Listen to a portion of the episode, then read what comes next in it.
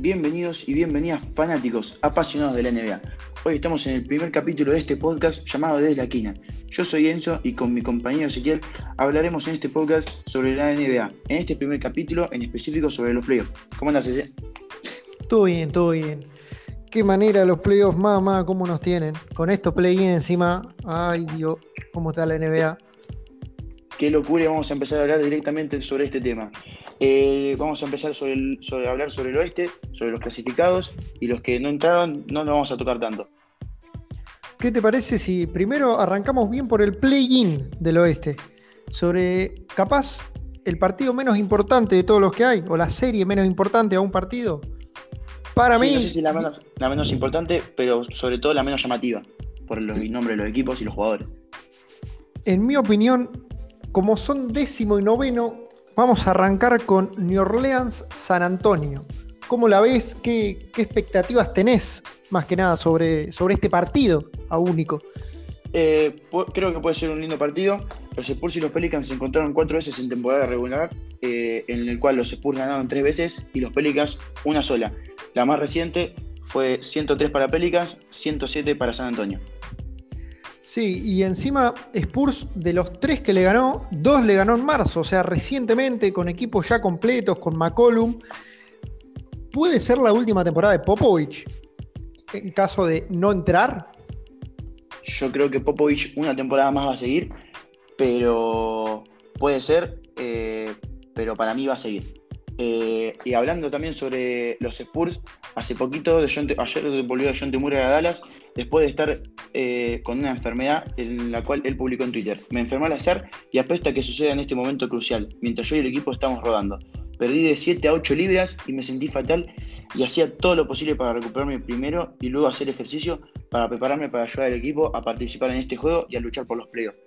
De John Murray perdió 7 8 libras. Esto es muy importante para un jugador de la NBA y más en una llegando a esta etapa crucial que es el play-in y después si ganan el playoff, ¿no? ¿Vos qué opinas? Y, sí, y la verdad que no volvió mal, eh, perdiendo tanto peso, volviendo con la actuación que lo hizo, llegando otra vez a la asistencia, a los rebotes, la verdad que se podría esperar mucho menos de lo que, de lo que hizo, más que nada por dónde venía, una, una lesión o una enfermedad que lo podría haber perjudicado mucho más. Sí, totalmente. Volvió ayer frente a Dallas, eh, frente a la derrota contra Dallas, con 17 puntos, un rebote, 7 asistencias, jugando 32 minutos. Y hablando ya un poquito más sobre los Pelicans, perdieron su último partido frente a Grizzlies en la vuelta de Jamoran, lo cual hablaremos un poquito más adelante. Sí, sí, porque eh, Memphis la verdad que viene de una manera excelente. Pero bueno, lo, lo dejamos para más adelante.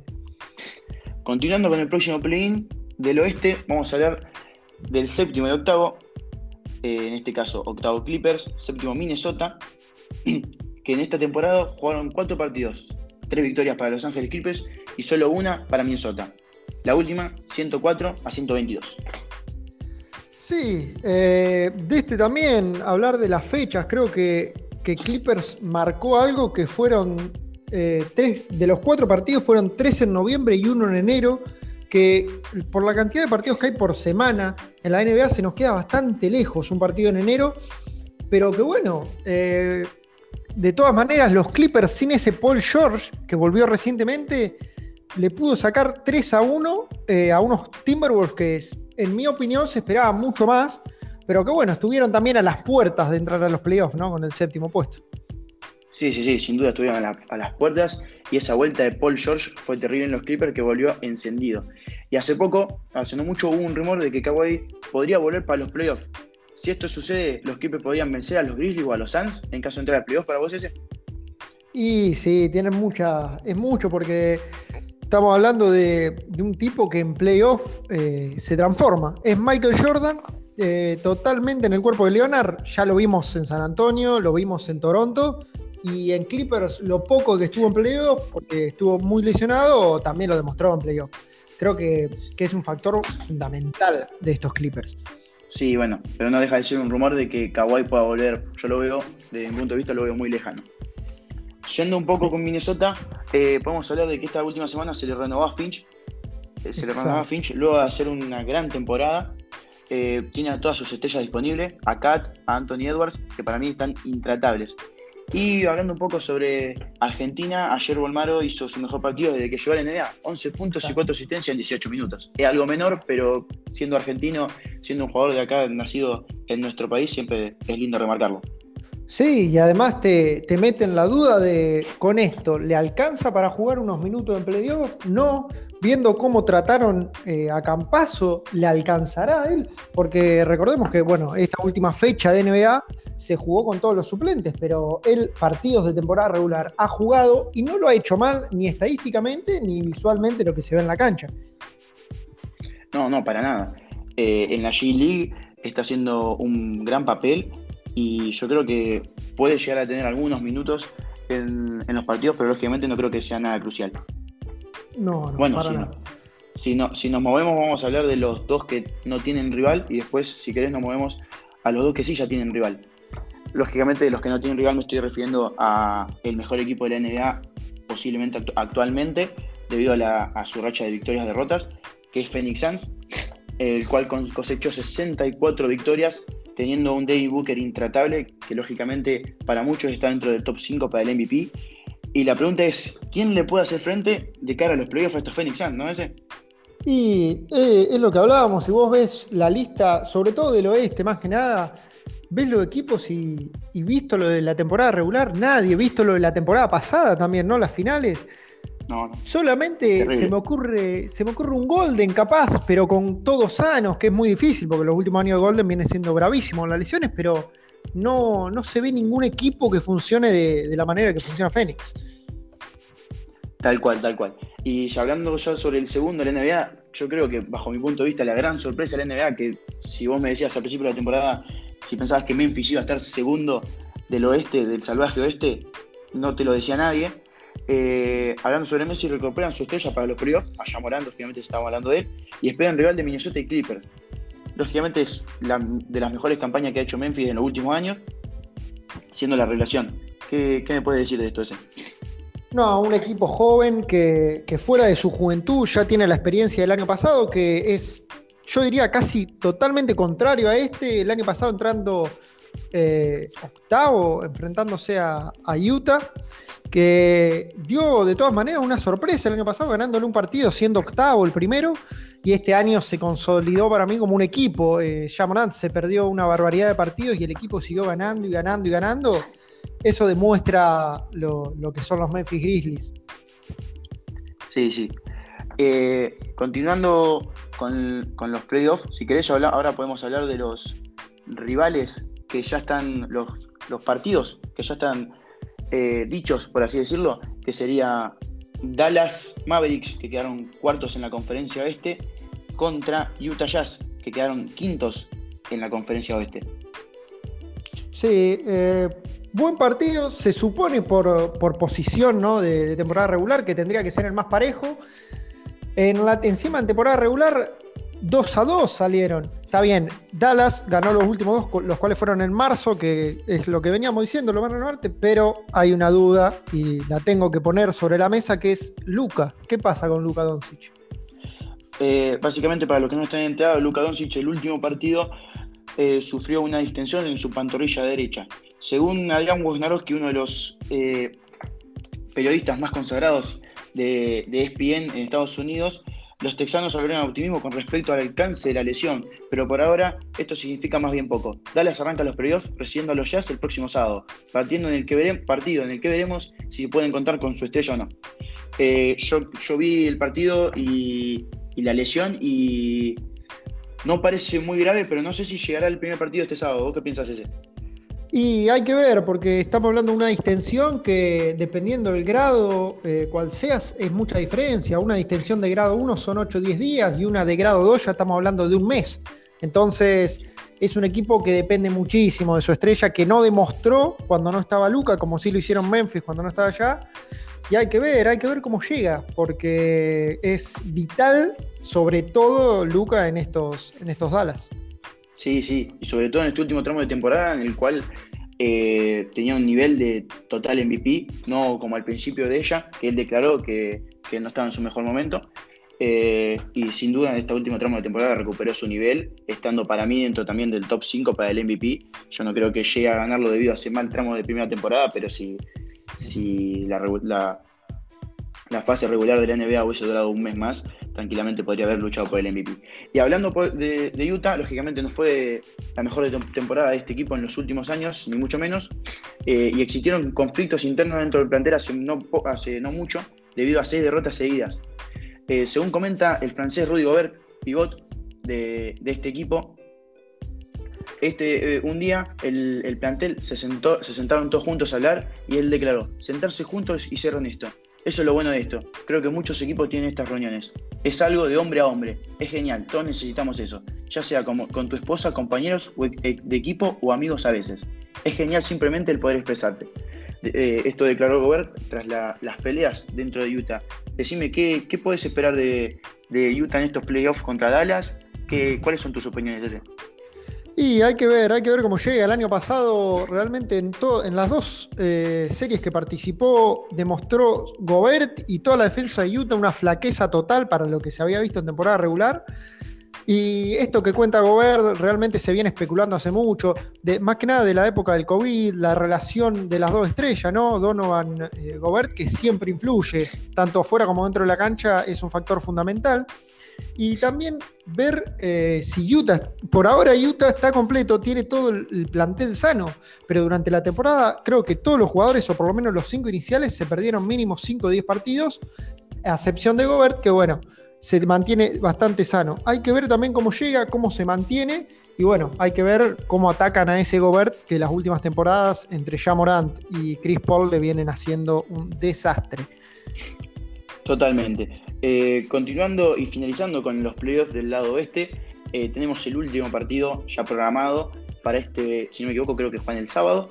Golden State, Denver Nuggets. ¿Qué me puedes decir de esto? Que viene muy polémico con lo de Curry, con un Jokic que tranquilamente este año puede ganar el MVP, que bajo mi punto de vista es el favorito. Decime, ¿qué me, qué puedes contar de, esta serie de playoffs? Y una temporada regular que dejó un 3 a 1 a Denver, medio mentiroso por el tema Curry, porque los últimos dos enfrentamientos fue un 1 a 1, uno para cada lado. Y es la pregunta que nos hacemos todos, que, que vamos a ver qué pasa del Jokic, ¿puede solo? Porque si bien Curry no juega, Jokic últimamente solo demostró números en, en playoff, pero Jamal Murray venía siendo esta estrella. No sé cómo lo ves vos a este Jokic, a este Jokic en playoff. Yo creo que Jokic, en playoff es un jugador muy importante, lógicamente, para Denver Nuggets. Es el mejor, es su estrella, pero como decís vos, en los últimos playoffs eh, Jamal Murray fue casi la estrella en esa serie contra Utah en que Donovan Mitchell y Jamal Murray eran, intratables los dos. Y yo creo que Jamal Murray puede llegar a ser un factor muy importante en Denver en playoff y que no esté, eh, o que se, que se especule que no esté eh, como se viene diciendo, por su lesión, que no llega ni él ni Michael Porter Jr., que son los dos, los dos jugadores que deberían acompañar a este Jokic intratable. Pero también del lado del Golden, si lo miramos, eh, Curry se perdió el, último tramo de fase regular por una lesión, eh, la cual será evaluada, nosotros estamos grabando esto el día 11, será evaluada mañana, día 12, para ver si llega a jugar el primer partido de playoff. Eh, esto es muy importante porque lógicamente una serie sin Curry no es, la misma serie que eh, no es la misma serie jugarla con él o sin él. Eh, así que veremos, veremos. Yo creo que después de, Dallas Denver debe ser de las más peleadas. Y después de Dallas, Dallas Utah, perdón. Y sí, porque Golden, estamos hablando de un equipo completo. Igual yo me planteaba esta pregunta de quién es el jugador más importante. Porque sí, a nivel ofensivo y a nivel general y a nivel marketing, Curry es muy importante. Pero sin Draymond Green, que le ha faltado mucho tiempo, este equipo que estamos hablando del primero en el rating defensivo, o sea, ¿cuál es la baja más importante? Porque Curry, que se pierda uno o dos partidos, no creo que esté tan mal. Pero el tema pasa por Green, que ya estuvo lesionado. Clay, hay que ver si no exige mucho. Este equipo es muy completo cuando está sano, pero no es muy sano por lo general. Sí, sí, tal cual. Eh, ese Draymond Green que yo creo que eh, en estos Golden State siempre se lo infravaloró, porque siempre está la estrella de Curry o de Clay, pero Draymond Green, sin duda, con su defensa, es un factor principal en estos Golden State. Sí. Bueno, nos movemos al este, si querés. Oh, mamá, ¿cómo está esto? Ay, Dios. creo que hay, los play-in acá van a dar más que hablar. Eh, en, el primer partido, por supuesto, para mí este play-in es más interesante, ya que el Spurs Pelicans, Atlanta Hawks contra Charlotte Hornets, noveno Atlanta, décimo Charlotte. Decime qué me puedes contar de este, de este duelo. Bueno, volvemos ¿no? a la temporada regular. Un 2-2, uno que ambos ganan un partido local y uno de visitante. Eh, hay que ver, hay que ver, hay que ver el factor cancha, porque por ejemplo Atlanta de local esta temporada tiene 27-14 de local y Charlotte de visitante tiene 21-20. Está muy parejo, mismo récord. Los equipos son dos equipos completísimos. No, no sé cómo lo ves vos de tu lado. Yo lo veo muy parejo también. Yo creo que eh, también debe ser el play-in. Para mí debe ser el play-in más parejo de todos, junto con Pelicans Spurs, pero yo creo que eh, capaz este es un poco más parejo porque tiene el mismo récord. Vienen con un Trey que ganó en puntos totales el máximo anotador y en asistencias totales es el máximo asistente, que debe ser de los jugadores que más también más se lo infravalora en, en la NBA, aunque es una estrella. Eh, yo creo que sigue muy infravalorado. Y por otro lado tenemos un Charlotte con, con Lamelo, con Brice, con Bridges, eh, que viene, viene, viene potente también. Así que no, no, si tuviera que dar un favorito acá, no sabría qué decir. No, no es para jugártela ni mucho menos. Hay que también resaltar que Charlotte, aunque sea leve, eh, la baja de Gordon Hayward no, no afecta mucho, pero son 10 11 puntos que se te van de un jugador con experiencia, más que nada en playoff que bueno, hay que ver si, si afecta o no, ¿no? En los playoffs. Y bueno, el caso Trey Young es eh, totalmente inevitable. El chico, la moral viene subidísimo en los playoffs, siempre se vuelve loco y juega de local. Así que bueno, una serie totalmente igualada. Total, total. Y ahora seguimos al próximo play-in, en donde aparece una, bajo mi punto de vista, una sorpresa, como fue la temporada de Cleveland Cavaliers, que si vos tenías que aportar el plantel de Cleveland, Cavaliers, de Cleveland Cavaliers a principio de la temporada, no daban ni dos pesos, decías que iba a salir 15. Y por otro lado tenemos a Brooklyn Nets, que tenías eh, al principio de la temporada que vos decías que Brooklyn podría llegar a ser el campeón de la NBA. Y, acá está, jugando play. Increíble esto, ¿no? Eh, pero bueno, acá lo tenemos. Decime qué opinás de esta serie. Sí, una serie rara, rara porque no se sabe qué puede esperar, menos de Brooklyn. Del lado de Brooklyn nunca sabes qué esperar, quién va a jugar, quién no, de qué manera. Y un Cleveland compacto, con un Mobley que, llega justo, que jugó estos últimos partidos de temporada volviendo una lesión. Y un Kevin Love que de la nada se metió, eh, por ejemplo, en la pelea de sexto hombre. Un, un Kevin que viene a meter ocho triples, la verdad que un partido parejo entre, para mí, un equipo y una, un rejunte de estrellas, que hay que ver cómo sale, ¿no? Sí, totalmente. Eh, Cleveland es un gran equipo. Al principio de la temporada lo demostró mucho. Hasta yo creo que la baja de Ricky Rubio fue muy importante en este equipo, que venía jugando muy bien, era muy sólido, era el base, escolta titular de este equipo. Y por otro lado tenemos un Brooklyn que siempre es una incógnita, porque en playoffs sí, tenés a Kevin Durant, pero jugará Kairi, cómo estará Kairi. Se dice que vencimos puede entrar a playoff, pero primero tenés que ganar el play-in. Así que yo creo que es todavía una incógnita. Así que bueno, si querés ya pasamos directamente a los dos que no tienen rival, igual que hicimos del otro lado, que son Miami Heat y Boston Celtics. ¿Qué me puede decir del primero de la conferencia este?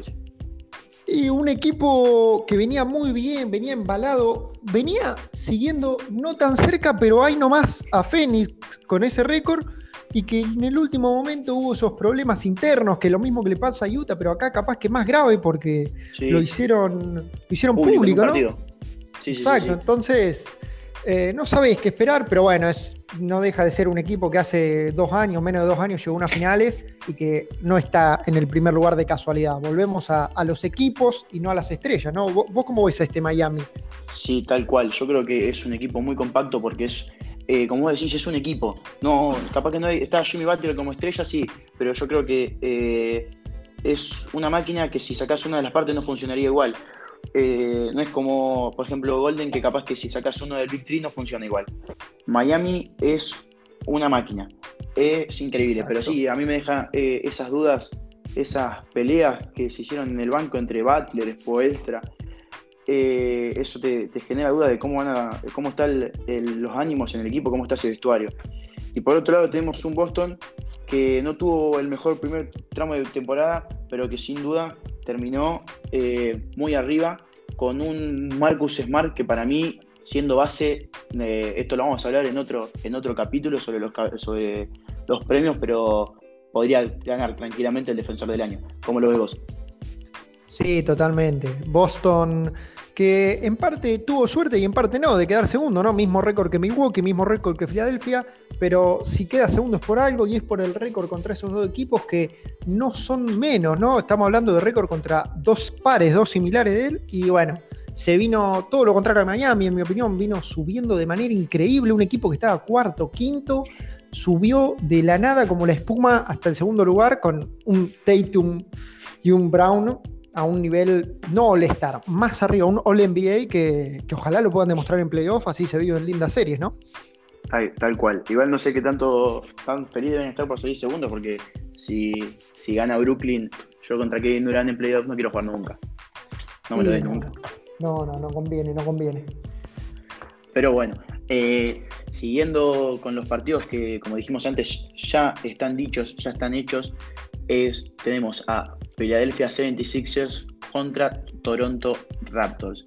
Un Philadelphia 76ers con muchos problemas durante la temporada, con un Joel Embiid prácticamente jugando solo. Sí, tenía Seth Curry, pero Ben Simmons hasta mitad de temporada, eh, que se fue a Brooklyn Nets y llegó James Harden, eh, Joel Embiid jugó prácticamente solo a un nivel de MVP que tranquilamente puede estar a la par de Jokic. ¿Cómo lo ves vos y cómo ves también el lado de Toronto?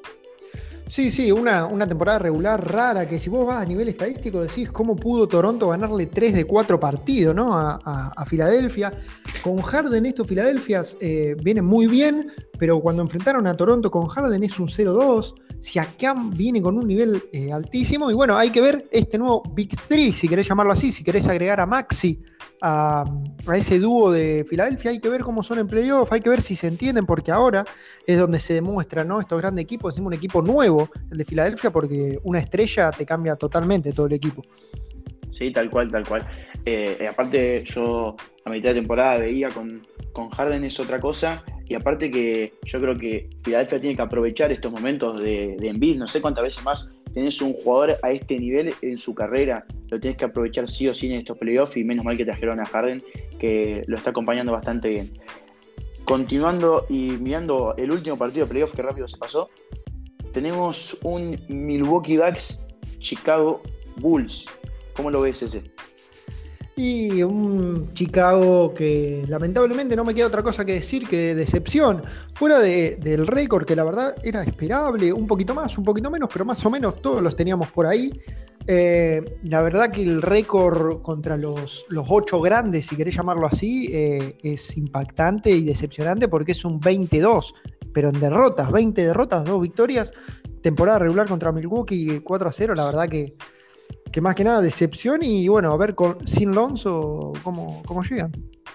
Exactamente, sin Lonzo, ver cómo, cómo juegan con un igual con un DeRozan que lidera el equipo, que, también eh, podría estar tranquilamente peleando el MVP, no creo que tanto como Jokic Embiid, pero podría estar en ese top 6, top 7 de, de, jugadores que podrían tranquilamente estar peleando el MVP. Y por otro lado tenemos un, un Milwaukee Bucks, los campeones, eh, los defensores del título, que van a querer lógicamente llevarse la serie con un Antetokounmpo que no sé si están a, al nivel de Jokic Embiid, para mí, bajo mi punto de vista, está un, escaloncito apenas más abajo, pero lógicamente siendo, siendo eh, uno de los mejores equipos de la NBA, teniendo al, al tercer mejor jugador de la NBA.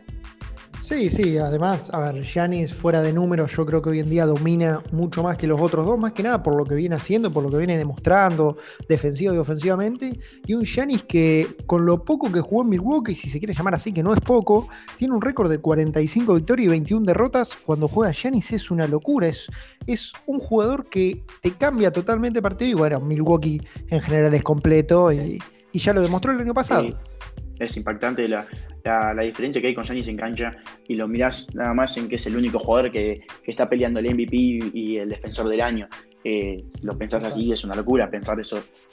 Eh, pelear esos dos premios con la cantidad de jugadores que hay en la NBA, eh, con la cantidad de estrellas que hay en la NBA, es, simplemente impactante pensarlo. Sí, sí, totalmente. Se nos, se nos terminaban los playoffs.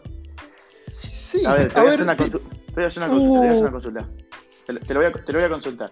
Si te tuvieras que jugar por los play, si te tuvieras que jugar los play que se juegan eh, entre nosotros estamos grabando esto el día 11, se juegan el 12 y el 13. Aquí, ¿Por quién te mojas? ¿A dónde, ¿A dónde te tiras? ¿Qué peletazo tiras? Y, y del lado del oeste, puedo, marcar primero en Timberwolves Clippers un, un, Clipper sorpresivo, un Clipper que pasa, que, hay, que, pasa con lo justo contra Minnesota y, se posiciona ahí contra Memphis, que bueno, vamos a ver después cómo pasa ahí, ¿no?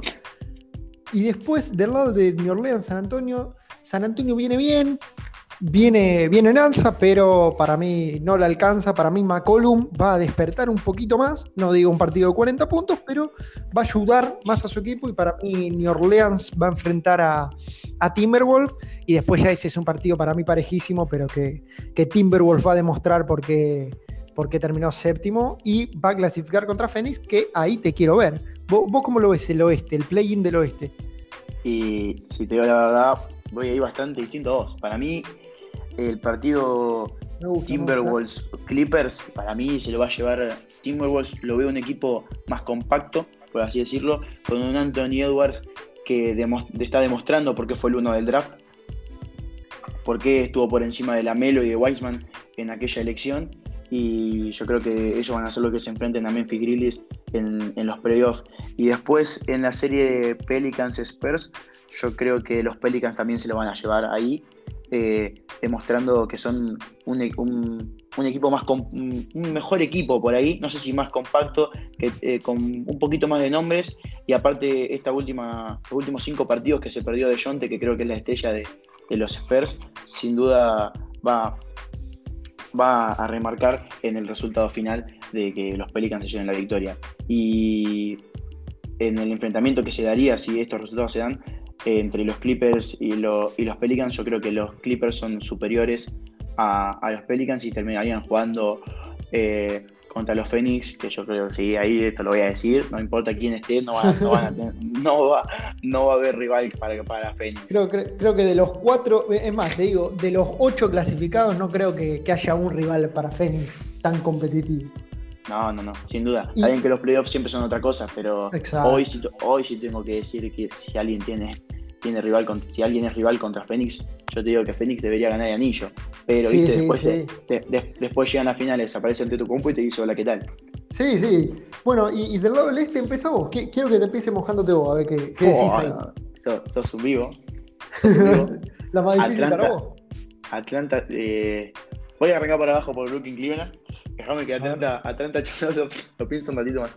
Eh, Brooklyn Cleveland, yo creo que Brooklyn Cleveland creo que va a ser un partidazo, eh, pero eh, la experiencia va, a ganar. Eh, Durán, yo creo que va a estar intratable, intratable va a estar en esa serie y en los playoffs.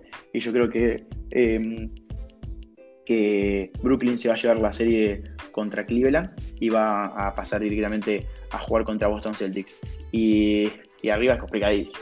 Arriba es como tiene una moneda 50-50 quien, quien gane.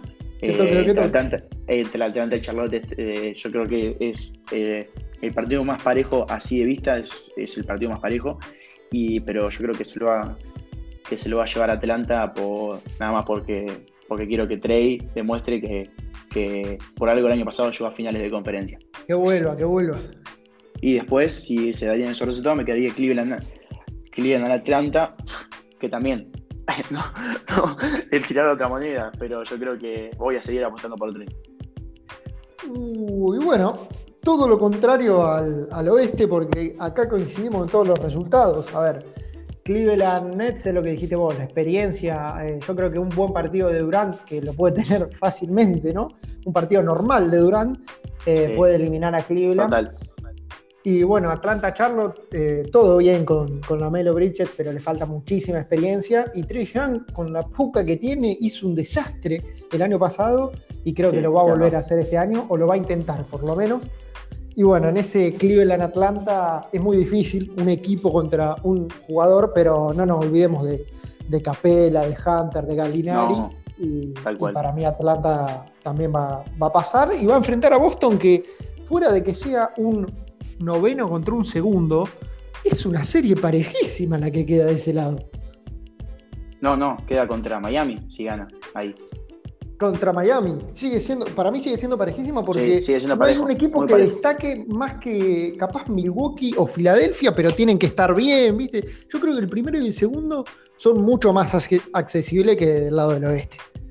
Sí, sí, yo creo que mu- muchísimo más accesible. También que lo quiero ver a Memphis en, en playoff, ¿viste? Es un equipo muy hay, joven, hay que ver cómo con, po- con poca experiencia, que, que hay que ver si, si le toca un equipo como, como los Clippers, por ejemplo, con un Paul George que ya tiene muchísima experiencia en playoff. Quiero ver cómo, juegan, cómo juegan, pero, pero sí, eh, son mucho más accesibles el primero y el segundo de- del este al, al primero y el segundo del oeste, más allá de que Phoenix Suns, que es el mejor equipo de la NBA. Yo, yo siendo Brooklyn, prefiero estar mil veces del lado del este antes que ver si me toca jugar contra Phoenix o no. La verdad que, No. que prefiero que me toque Miami. Si pierdo el Sí. primero y gano el segundo. Sí, sí, sí, sí, sí, totalmente. Aparte, eh, es increíble como un séptimo, eh, como Brooklyn, eh, siendo séptimo, hoy hay gente, y no, no me quiero jugar yo, pero hay hasta gente que te dice que puede llegar a la final de la NBA siendo séptimo Sí. y haciendo una, una campaña que eh, para lo que era Brooklyn al principio de temporada se esperaba siete veces más.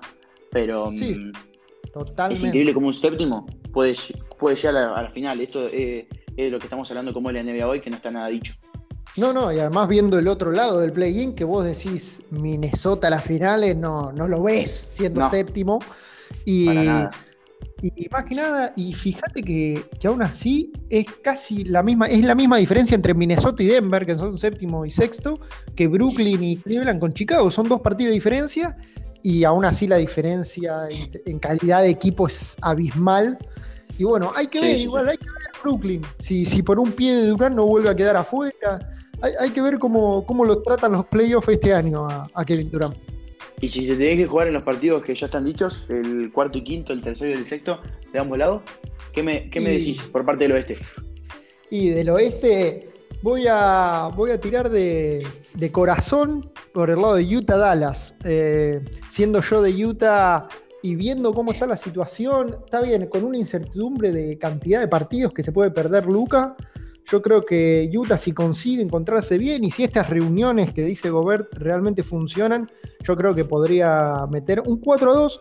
Si vuelve Luca es una serie totalmente distinta, puede ser hasta un 4-0 si vuelve el primer partido. Pero bueno, eh, yo veo un, un Luca ausente los primeros dos partidos, con una vuelta espectacular, pero que, ya va a ser tarde.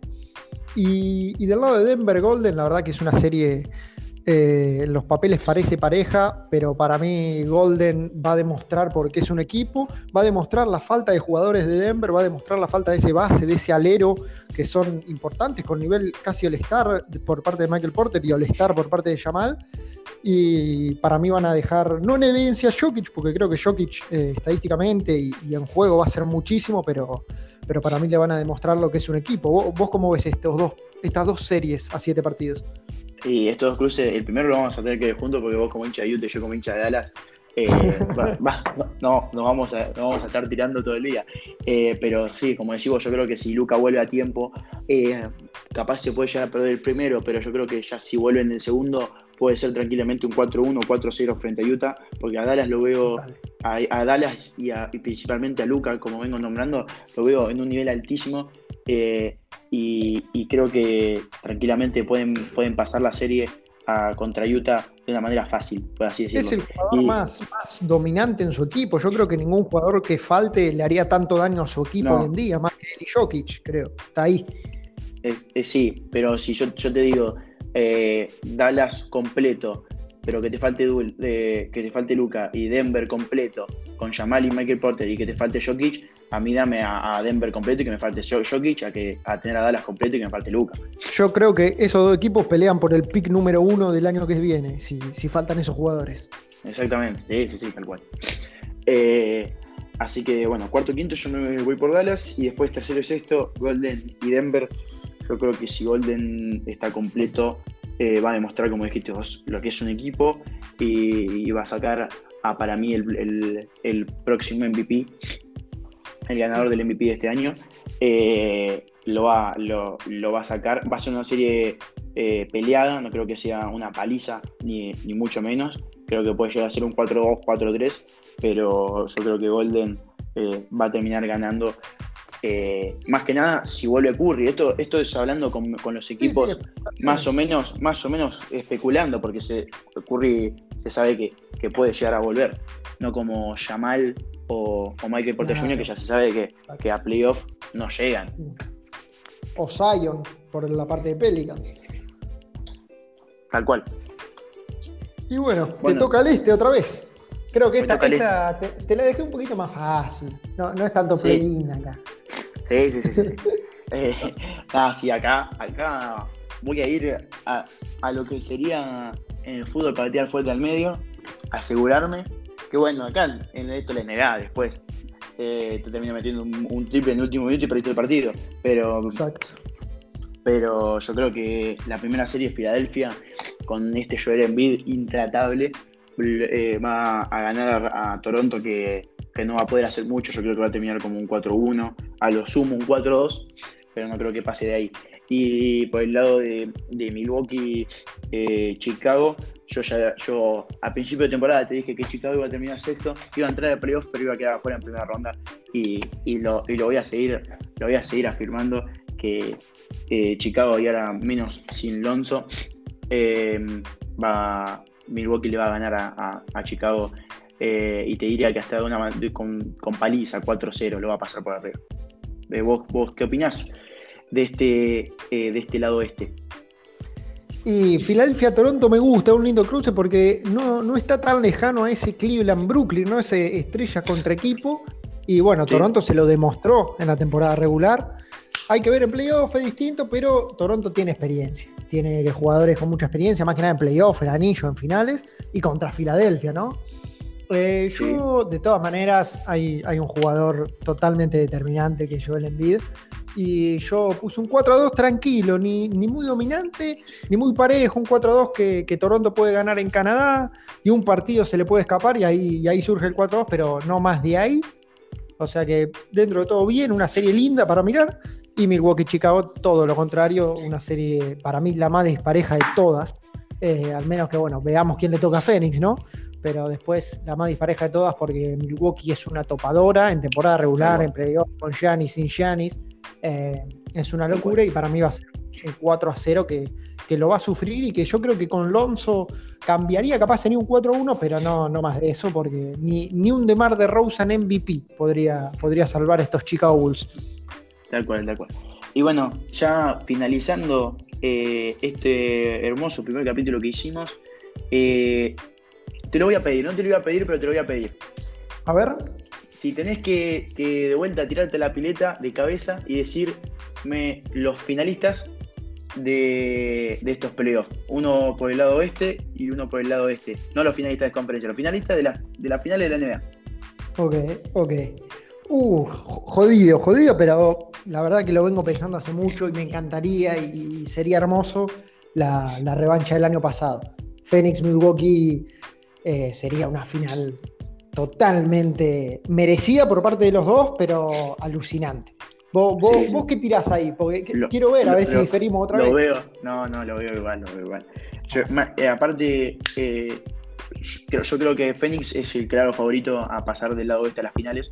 Y por el lado este yo creo que está más, más complicado, si te quiere decir, porque hay mucha igualdad dentro de los equipos, lo vemos en los récords. El primero simplemente le saca dos partidos de dos victorias al segundo, tercero y cuarto. cuarto. O sea, la igualdad que, la igualdad que hay en, el este, y aparte también lo vemos en, los equipos que están en el play-in. Yo creo que Brooklyn, si clasifica séptimo o, hasta clasificando octavo contra Miami, puede hacerle partido. Entonces, el este es, mucho más jodido, pero yo creo que también que la, la experiencia de esos Milwaukee Bucks del año pasado, llegando a las finales y ganando ese anillo de la NBA, va, va a conseguir que nuevamente estén en las finales, eh, que sería soñado, hermoso una revancha eh, después de lo que pasó el año pasado. O, sea, serían también narrativas muy, muy buenas porque Chris Paul, segunda final, a intentar ese anillo, David Booker para consagrarse y Giannis para, para ser bestia total. Eh, para decir, estoy para, retirarse hoy en día y ser top 10 ya con todo lo que hubiese ganado. Pero el este es lo que decías vos, la paridad que hay te dejan decir, si Brooklyn llega a la final no es tan raro. El año pasado se quedaron afuera con un pie durante, entonces estamos hablando de un séptimo que puede llegar, puede llegar. O sea, pueden llegar todos, pero bueno, Milwaukee para mí va a tener que demostrar otro año más porque, porque es de los mejores, si no el mejor equipo de la NBA. Perdón, si a mí, si a mí alguien me dice que Atlanta puede llegar a la conferencia, a finales de conferencia, no está para nada loco, no está para nada loco. No, no, y siendo, el noveno. O sea, eso te dice la paridad que hay en el lado este. Y, yo lo que te decía, viste, Brooklyn eh, no quisiera pasar contra Phoenix, prefiere estar del este. Yo estoy seguro que del lado de Phoenix dicen menos mal que están Clippers y Minnesota y no está Cleveland y Brooklyn porque también se jode más. Tal cual, tal cual.